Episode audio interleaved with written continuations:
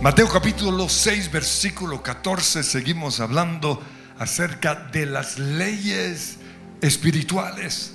Y Jesús dijo, si perdonas a los que pecan contra ti, tu Padre Celestial te perdonará a ti. Pero si te niegas a perdonar a los demás, tu Padre no perdonará tus pecados. Si no perdonamos, no seremos perdonados. ¿Significa esto que si no perdono, pierdo mi salvación? Pues no. Pero no podemos tomar a la ligera lo que Jesús dijo.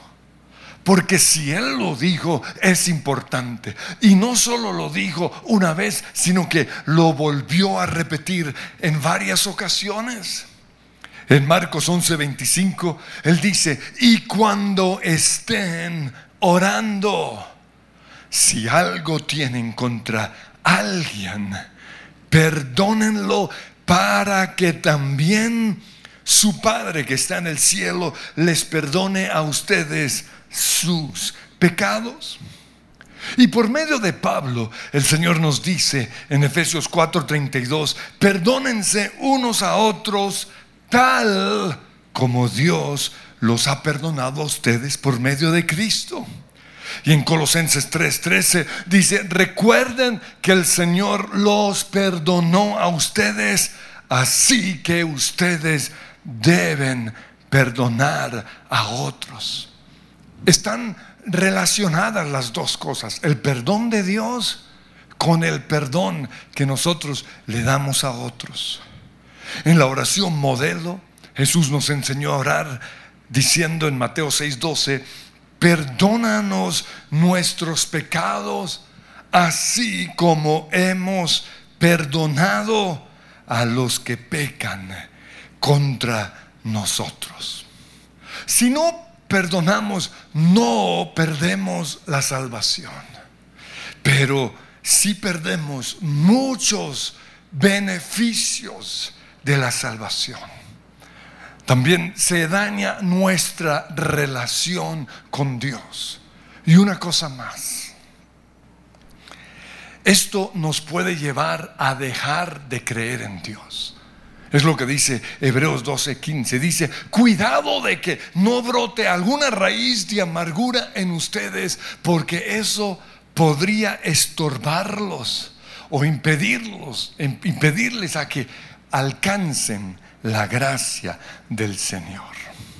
Por eso quiero que hagan una, un cuadro eh, en donde van a tener dos columnas para entender este punto un poco mejor porque quiero hablar acerca de los resultados inmediatos en nuestra vida cuando recibimos a Jesús, pero también los resultados progresivos. Es decir, en una columna lo que ya sucede, en la otra lo que todavía no sucede. Resultados inmediatos. Cuando recibimos a Jesús somos hechos de manera inmediata hijos de Dios. También de manera inmediata somos salvos, tenemos vida eterna. Pero en la otra columna dice Filipenses 2:12, esfuércense por demostrar los resultados de la salvación. Eso no es de manera inmediata, es un esfuerzo, es algo que vamos haciendo día tras día. De manera inmediata, la Biblia dice que en Cristo ya somos santos. Pero en la otra columna, la de los resultados progresivos, la Biblia nos muestra que estamos siendo santificados. Es lo que se conoce como la santificación progresiva. Avanzamos hacia esa santidad. En la primera columna 2 Corintios 5:17 dice que somos nuevas criaturas en Cristo. Pero en la otra columna tenemos que empezar a vivir como esas nuevas criaturas que somos en Cristo. En la primera columna somos libres del castigo porque Jesús ya recibió el castigo que merecíamos por nuestro pecado. Dice 1 Pedro 2:24, Jesús mismo en su cuerpo llevó al madero nuestros pecados. Lo mismo encontramos en Isaías 53:5. Pero en la siguiente columna, los resultados progresivos, nosotros todos los días tenemos que irnos apropiando de los beneficios de la salvación, es decir, de nuestra sanidad, de nuestra prosperidad, de la victoria que Jesús ya logró sobre Satanás, la victoria sobre los vicios, sobre la tristeza, sobre la depresión, sobre las diferentes ataduras. Con respecto a la enfermedad, la Biblia dice, y esto va en la primera columna, que Jesús llevó nuestras enfermedades en la cruz. Pero en la siguiente columna tenemos que apropiarnos de lo que Jesús ya logró en la cruz. ¿Y cómo nos apropiamos? Confesando sanidad. La oración de fe sanará al enfermo. Pero además de esto, tenemos que dejar de pecar. Tenemos que cuidar el cuerpo. Y lo que estamos viendo hoy, tenemos que perdonar. Entonces, con respecto al tema de hoy, en la primera columna somos ya perdonados. Pero en la siguiente columna hay que poner, tenemos aún así, aunque somos perdonados, tenemos que pedir perdón. Y también, como ya vimos, tenemos que perdonar. Entonces, en Cristo ya somos perdonados. Efesios 1.7 dice, en Cristo tenemos la redención mediante su sangre, el perdón de nuestros pecados. Y en Colosenses 2.13 dice, Dios nos dio vida en unión con Cristo al perdonarnos todos los pecados. Y el Salmo 32.1 dice, dichoso aquel a quien se le perdonan sus transgresiones, a quien se le borran sus pecados. Dichoso aquel a quien el Señor no toma en cuenta su maldad. Y en Jeremías 31, 34 Dios dice, no solo que Él nos perdona, sino que nunca más se acuerda de nuestros pecados.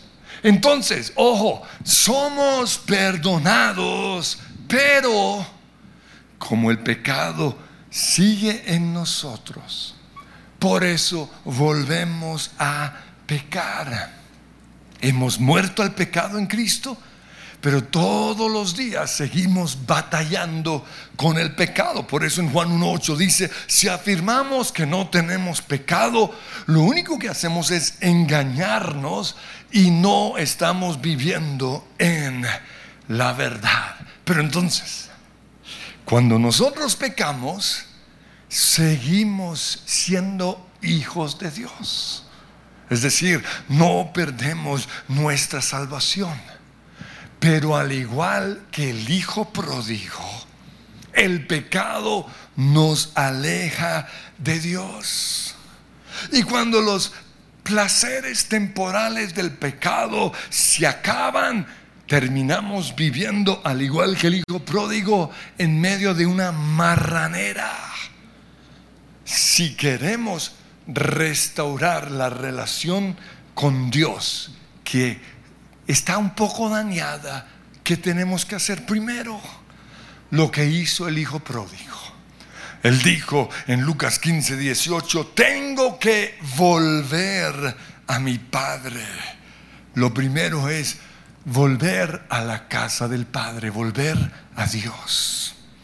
El hijo pródigo en la marranera recapacitó y dijo, yo soy hijo de mi papá, pero en mi casa viven mejor sus criados que yo. Entonces, hoy hay muchos cristianos que son cristianos, pero los criados del Señor viven mejor que ellos. ¿Por qué? Porque se fueron al pecado. Lo segundo, tengo que ir a la casa de mi padre y tengo que decirle, sigo en Lucas 15, 18, papá, he pecado contra el cielo y contra ti. Cuando pecamos en segundo lugar, tenemos que pedir perdón al Señor. Por eso en 1 Juan 1.9 dice, si confesamos nuestros pecados, Dios es fiel y justo para perdonarnos y limpiarnos de toda maldad. Y ahí mismo en 1 Juan, el capítulo 2, versículo 1, el Señor nos dice a través de Juan, hijitos míos, estas cosas les escribo para que no pequen. Pero si alguien peca, abogado tenemos para con el Padre a Jesús. Él intercede por nosotros. Por eso en el Salmo 32 David dice, mientras guardé silencio, mis huesos se fueron consumiendo. Cristiano que no pide perdón está perdonado. ¿Por qué? Porque Jesús ya murió por su pecado. Pero mientras no confiesa su pecado, sus huesos, dice la Biblia, se van, se van, son afectados se van consumiendo por mi gemir de todo el día. Mi fuerza se fue debilitando, pero te confesé mi pecado y tú perdonaste. Entonces, ¿qué tenemos que hacer cuando pecamos? Número uno, volver a Dios. Número dos, confesar el pecado. Pero número tres, también tenemos que perdonar. Y vuelvo a repetir, si no perdonamos, no nos condenamos al infierno, pero sí vivimos un infierno aquí en la tierra. Por eso Jesús dijo Mateo 6:14, si perdonas a los que pecan contra ti, tu Padre Celestial te perdonará a ti. No habla acerca de perder la salvación, no. Habla de restaurar la relación volver a disfrutar los beneficios de estar en la casa de Dios. Pero si te niegas a perdonar a los demás, tu Padre no perdonará tus pecados. Entonces, ¿qué significa precisamente eso? Si no perdonamos, no seremos perdonados. Pues para esto tenemos que ir al capítulo que que Jesús dio para explicarle a Pedro por qué hay que perdonar. No recuerdo, dijo, ¿cuántas veces tengo que perdonar? Y el Señor le dijo, toda la vida. Y les compartió esta historia. El reino de los cielos se puede comparar con un rey. Ese rey quien es Dios. ¿Quién decidió poner al día las cuentas con los siervos a los cuales él les había prestado dinero? Y en el proceso le trajeron uno que le debía millones de monedas de plata. Y como no podría pagarlo, su amo ordenó que lo amarraran y que lo vendieran con su esposa, sus hijos y con todo, para de esa manera al menos pagar algo de la deuda. Pero este hombre cayó sobre sus rodillas y le suplicó, por favor, ten paciencia y te lo pagaré todo. Y entonces el amo, es decir, Dios, sintió lástima, misericordia y le perdonó toda la deuda. Imagínense lo feliz que estaba. Pero cuando salió, fue a buscar a un compañero que le debía unos pocos miles de monedas de plata, lo agarró del pescuezo y le exigió que le pagara de manera inmediata. Y él hizo lo mismo que él había hecho con Dios. Se postró y le dijo, perdón, ten misericordia de mí. Pero el acreedor no estaba dispuesto a esperar. Hizo que lo arrestaran y lo metió en la cárcel. Y entonces el rey, es decir, Dios, llamó al hombre al que había perdonado y le dijo, y esto es lo que sucede si no perdonamos. Dios nos dice, siervo malvado, te perdoné esa tremenda deuda porque me lo rogaste. Y aquí está la ley espiritual. ¿no deberías haber tenido compasión de tu compañero, así como yo lo tuve de ti? Y entonces Dios, enojado, envió al hombre a la cárcel. Hoy hay muchos cristianos en la cárcel porque no quieren perdonar. Y dice que para que allí lo torturaran por los verdugos, los demonios. Y Jesús dijo, esto mismo hará mi Padre Celestial si ustedes se niegan a perdonar de corazón a sus hermanos. Entonces, si yo le perdonara a mi hija Cristi mil millones de pesos, pero luego me entero de que ella no ha querido perdonar dos mil pesitos, porque así de diferencia es, esa es la diferencia. Mil millones contra dos mil pesitos. ¿Yo qué haría? La llamaría y le diría, ¿cómo no tuviste misericordia? De mi, de mi hijo, como yo lo tuve contigo. Ahora, ella seguiría siendo mi hija. Y esto es lo que tenemos que entender. No perdemos la salvación, seguimos siendo hijos de Dios. Pero por su falta de misericordia, yo le exigiría el pago total de la deuda. Ahora, sería más fácil ir donde Daniel y darle dos mil pesitos. Y págale, esto a tu hermanita, a tu hermana. Sería fácil. ¿Por qué Dios no lo hace? Porque es una ley espiritual. Tiene, tenemos que aprender a perdonar a los que nos han ofendido, a los que nos han robado plata, así como Dios nos ha perdonado a nosotros. Seguimos siendo hijos de Dios pero nuestra falta de misericordia con el bandido ese o con la bandida esa obliga a que Dios nos exija pagar todo lo que le debemos.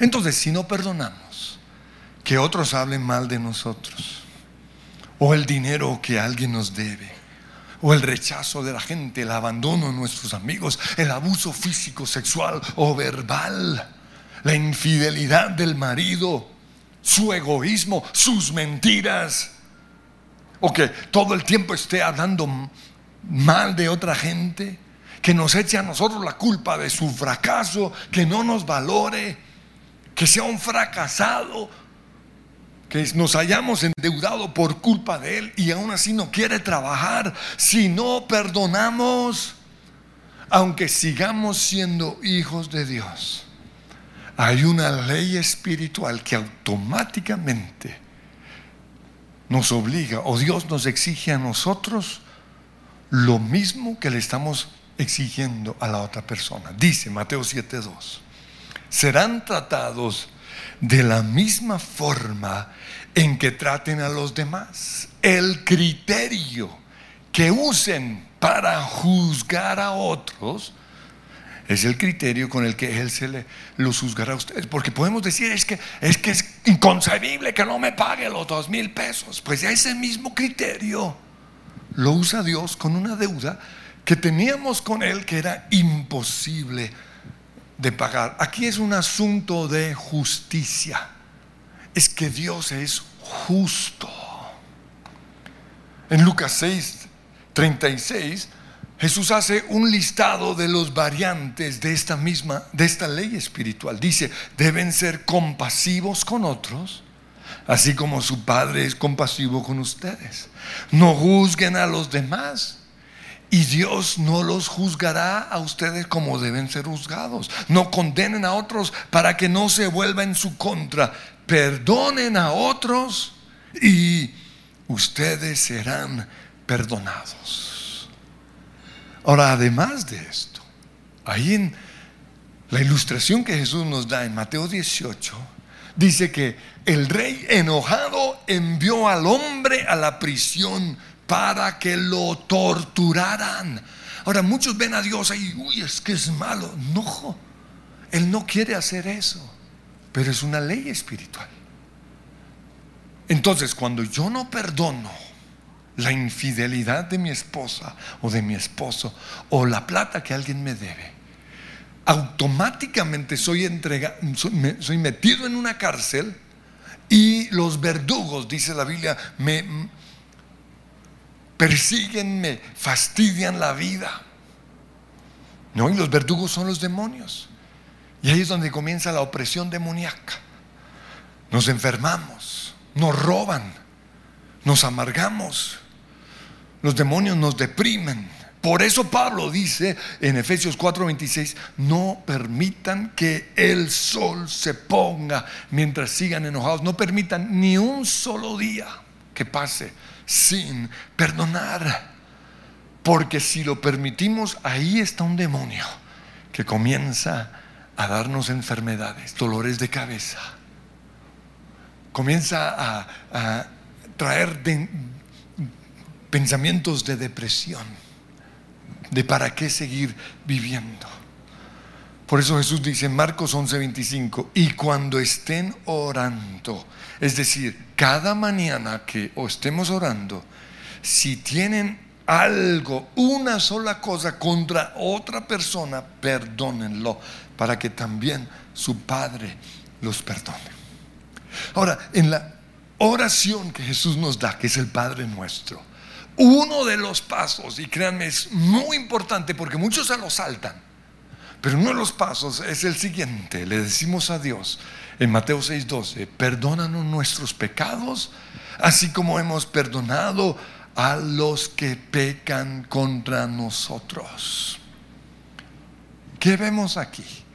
Que cuando nosotros perdonamos, uy Señor, yo perdono al ladrón ese, en ese momento soy consciente de que yo también he robado el tiempo de otra gente. Cuando yo perdono al miserable que no se detuvo en el pare esta mañana cuando estaba en mi bicicleta me doy cuenta que yo también a veces me violo los pares y asusto a los otros ciclistas. Cuando pedimos perdón por nuestros pecados, nos damos cuenta que hay pecados similares en otros que tenemos que perdonar. Entonces, ya veamos la parte práctica. Pedimos perdón, Señor perdóname por juzgar a otros. Así como en esta semana yo estoy perdonando a todos los que me están juzgando a mí. Perdóname por no confiar en ti, así como yo perdono a mi papá que no confía en mí. O a mi jefe que no confía en mí. O el pobre ciclista hoy que los de Movistar no confiaron en él y lo dejaron ahí colgado en la montaña.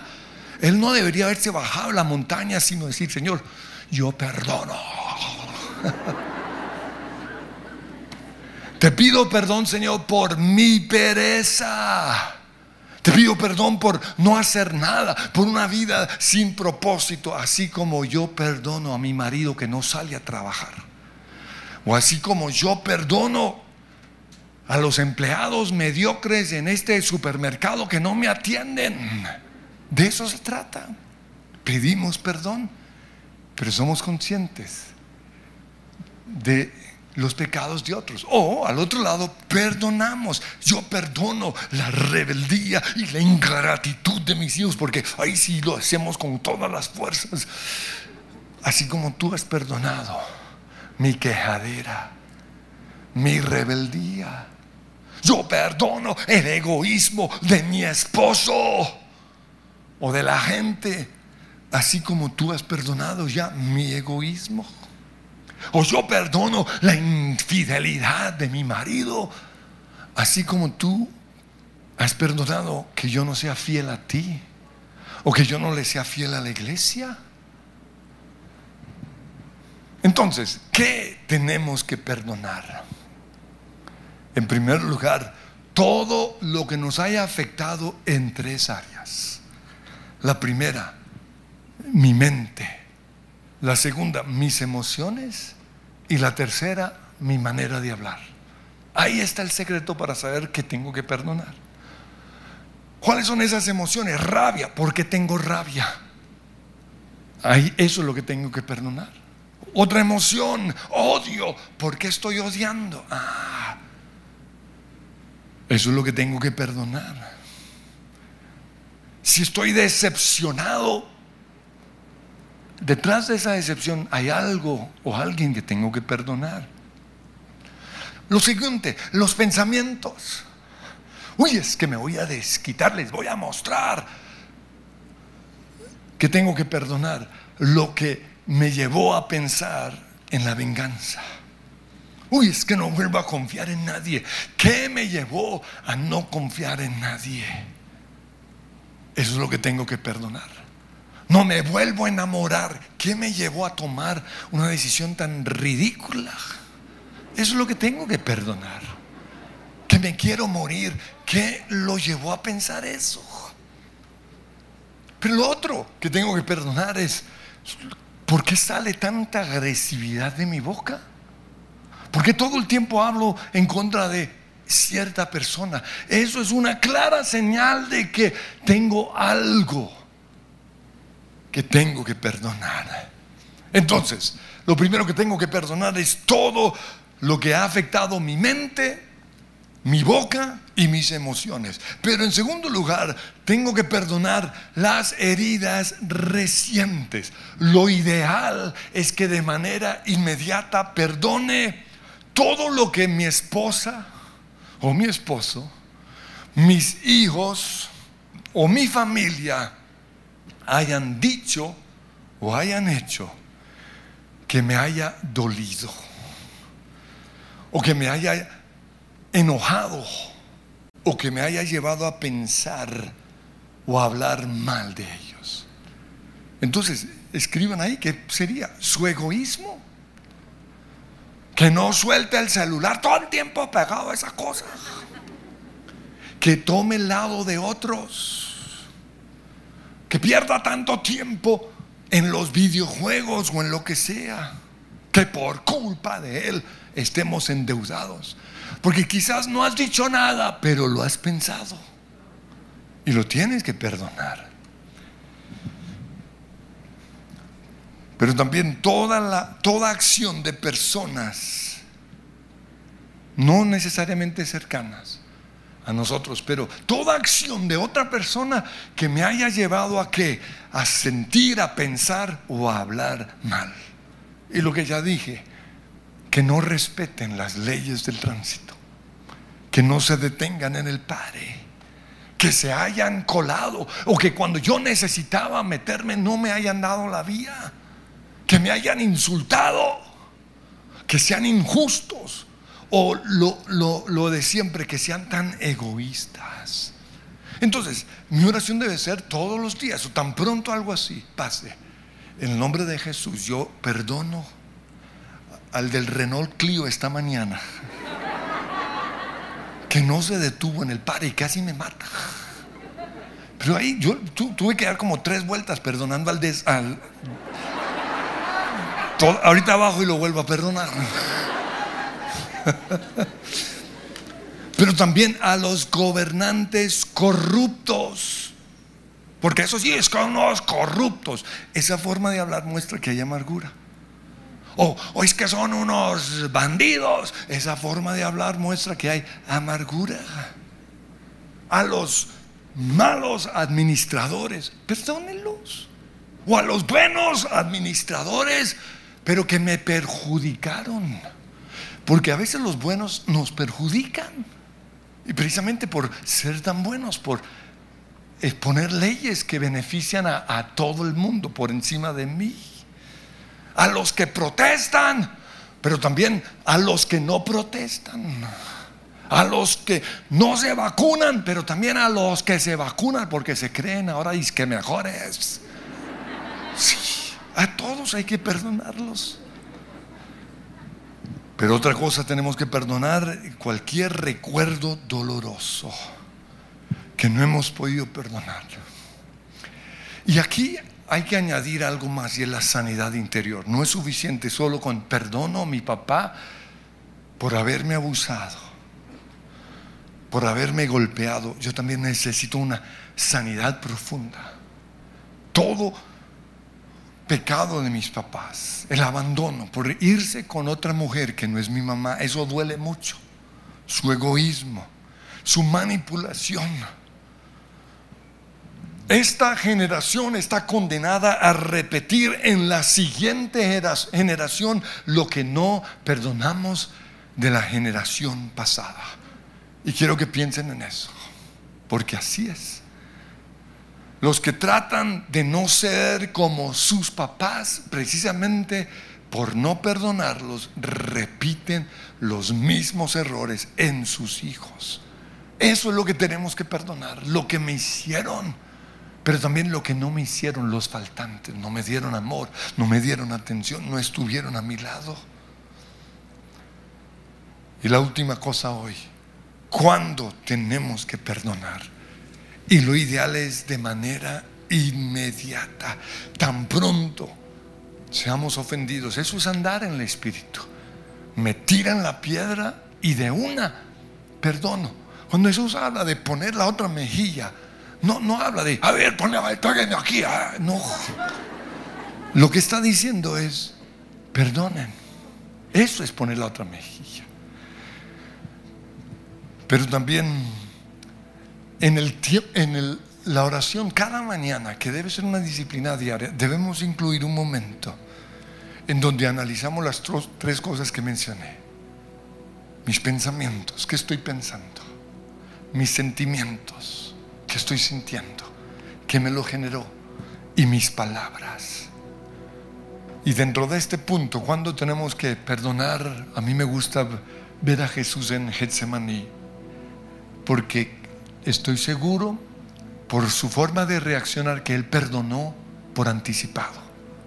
Jesús perdonó a sus amigos que en unos minutos lo iban a abandonar, al otro amigo que lo iba a traicionar, al otro amigo que lo iba a negar.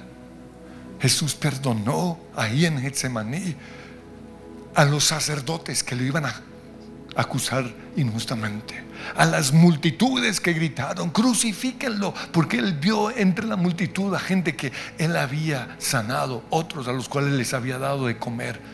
Y estaban diciendo, crucifíquenlo, crucifíquenlo. Pero también perdonó al Padre, que en ese momento doloroso lo abandonó. Quiero que nos pongamos en pie.